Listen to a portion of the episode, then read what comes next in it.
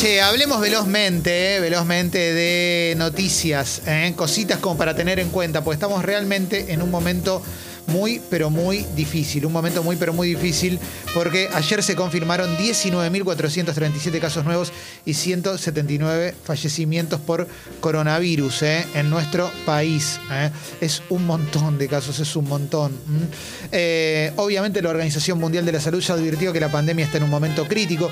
Estoy leyendo el newsletter Primera Mañana de cenital.com y te cuento algunas cuestiones. Ayer hubo reunión entre representantes del gobierno y comité de expertos ¿ah? para ver eh, qué se hace, qué hacer. ¿eh? La reunión fue obviamente por Zoom y, y hubo un consenso con respecto a algunas cuestiones. Los expertos coincidieron que la segunda ola no es más de lo mismo, ¿ah? no es igual a la del año pasado porque ahora tenemos nuevas mutaciones y demás.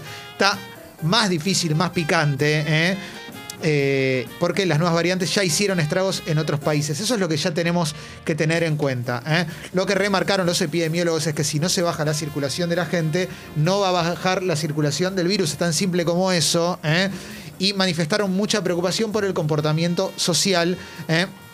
porque no se están respetando los aforos en lugares cerrados ni la suspensión de reuniones sociales.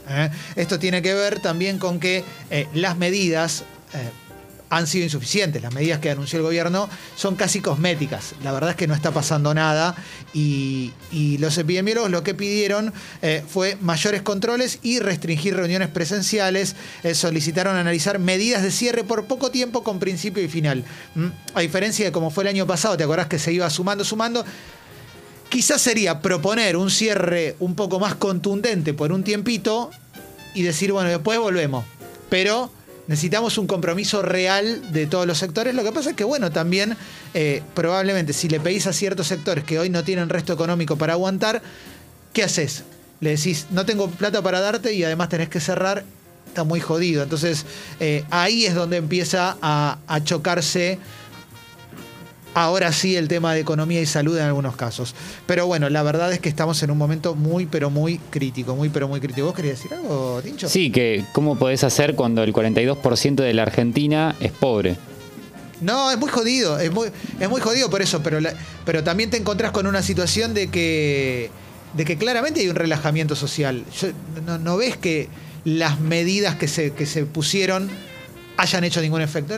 Mucha gente está en la calle igual o en lugares, entonces es más complicado, es, es- es realmente muy difícil, no hay plata para, para ayudar, hay lugares que si los cerrás quiebran y por otro lado la circulación está cada vez más fuerte, no hay camas en un montón de lugares, todos estamos conociendo gente que se está muriendo, o Sí, por lo sí. menos- entonces está realmente jodido y vemos todo el tiempo gente que anda sin barbijo por lugares, entonces está, está complicado, para mí está seriamente complicado, debe ser muy difícil tomar la decisión, tomar una decisión es... eh, no, es sencillo. Y por otro lado también eh, vos podés estar de acuerdo no que, el gobierno hay un montón de, de decisiones erróneas que viene tomando con un montón de cuestiones, pero por otro lado hay una especulación con la salud de parte de ciertos referentes eh, de la oposición que, que es bastante vil, bastante, bastante miserable. Entonces tenés por, por un lado una sensación de que desde arriba no se están haciendo las cosas bien y por otro lado tenés una parte de gente instándote a que no te cuides y demás.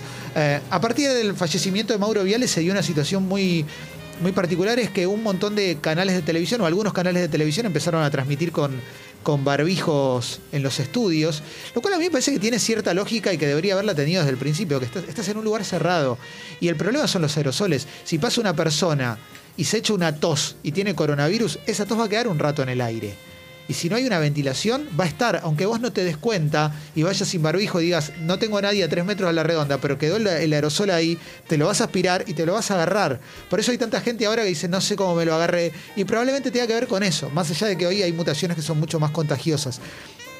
Estamos en un momento bastante difícil, bastante, bastante difícil, eh, bastante difícil para tomar decisiones y, también para, para poder cuidarnos. Mira, en Chile advirtieron que el 70% de los nuevos contagios de la última semana fueron de menores de 59 años. La ocupación de las camas con respirador en ese país está ascendiendo a 97%. ¿eh? En Uruguay, las camas de la unidad de terapia intensiva en Uruguay es 80%. En Tokio están endureciendo medidas de aislamiento con menos del 1% de la población vacunada. ¿eh?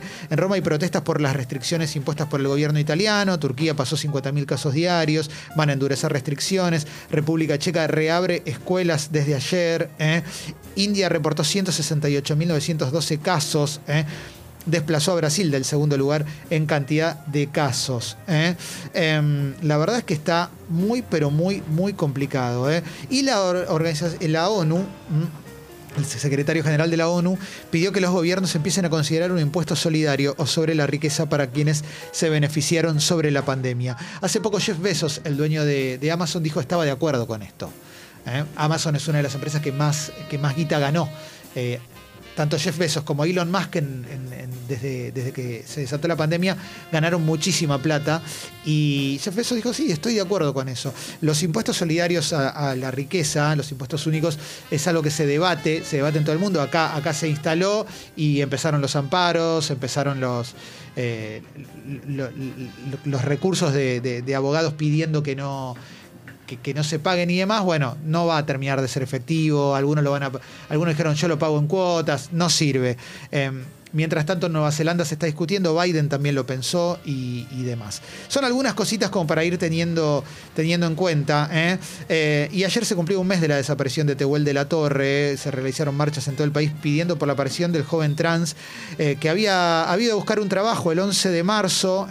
Ahí en Alejandro Korn ha habido a buscar el, trabajo y no, no apareció. Él vivía en San Vicente, ¿eh? un, caso, un caso tristísimo sobre el cual todavía no hay una resolución. ¿eh? A ver, te voy a leer, eh, voy a hacer un pequeño repaso por algunas tapas de los diarios y, y, después ya podemos ir avanzando. La Argentina testea el doble que hace un mes, pero el subregistro de la circulación del virus es mayor, dice el diario AR. Hoy por hoy para mí el diario más serio, un diario que me parece que es el que más sobrevuela la idea de la grieta y de la polarización, con, una, con una mirada eh, bastante, bastante objetiva, o, lo más objetivo que se puede ser, no existe la objetividad total. Em, en Estados Unidos están pidiendo suspender el uso de la vacuna Johnson Johnson porque hubo seis casos de trombosis. ¿eh? Y hoy van a venir dos funcionarios clave de Biden para reunirse con Alberto Fernández. ¿eh? Dice el diario AR, Estados Unidos hace sentir su presencia en la Argentina. Hay una nota también en el diario AR sobre Durán Barba nuevamente en acción porque fue el cerebro de la campaña de eh, Lazo en Uruguay, en, Uruguay, en Ecuador. El, nuevo presidente de Ecuador que ganó las elecciones ¿eh? y, lo hizo eh, una vez más asesorado por Durán Barba. Esto lo tengo en la, en la tapa del diario AR y de ahí me voy a ir a la tapa de, de Infobae. A ver, vamos a ver, estoy, estoy abriendo Infobae, que siempre como todos los medios online tienen alguna publicidad, así que por eso tardó un segundito, dice bien grande, un infectólogo que participó de la reunión con el gobierno sugirió suspender todo desde las 18 ante el rebrote de COVID. Fue Tomás Orduna, advirtió que es factible un regreso a la fase 1, aunque planteó que es una alternativa difícil por la situación socioeconómica. El comité de expertos reclamó más restricciones ante la suba de contagios, es lo que estábamos eh, comentando, es la noticia del día, hoy la noticia con la que se abre la mañana de hoy. Y, sí, es eso. Eh, debería cerrarse todo. Es imposible por la situación socioeconómica, muy, pero muy jodido. Mañana el Papa Francisco va a recibir a Martín Guzmán, eh, al ministro de Economía, que lo va a visitar ahí al Vaticano. Eh. A ver, alguna cosita más, alguna cosita más, porque ahora nos vamos a ir a tomar un café veloz con Martín Reich. Vamos a hablar de deportes. Y en un ratito. Mm, en un ratito vamos a tener a Juan Rocco y después vamos a tener una muy linda nota también. ¿eh?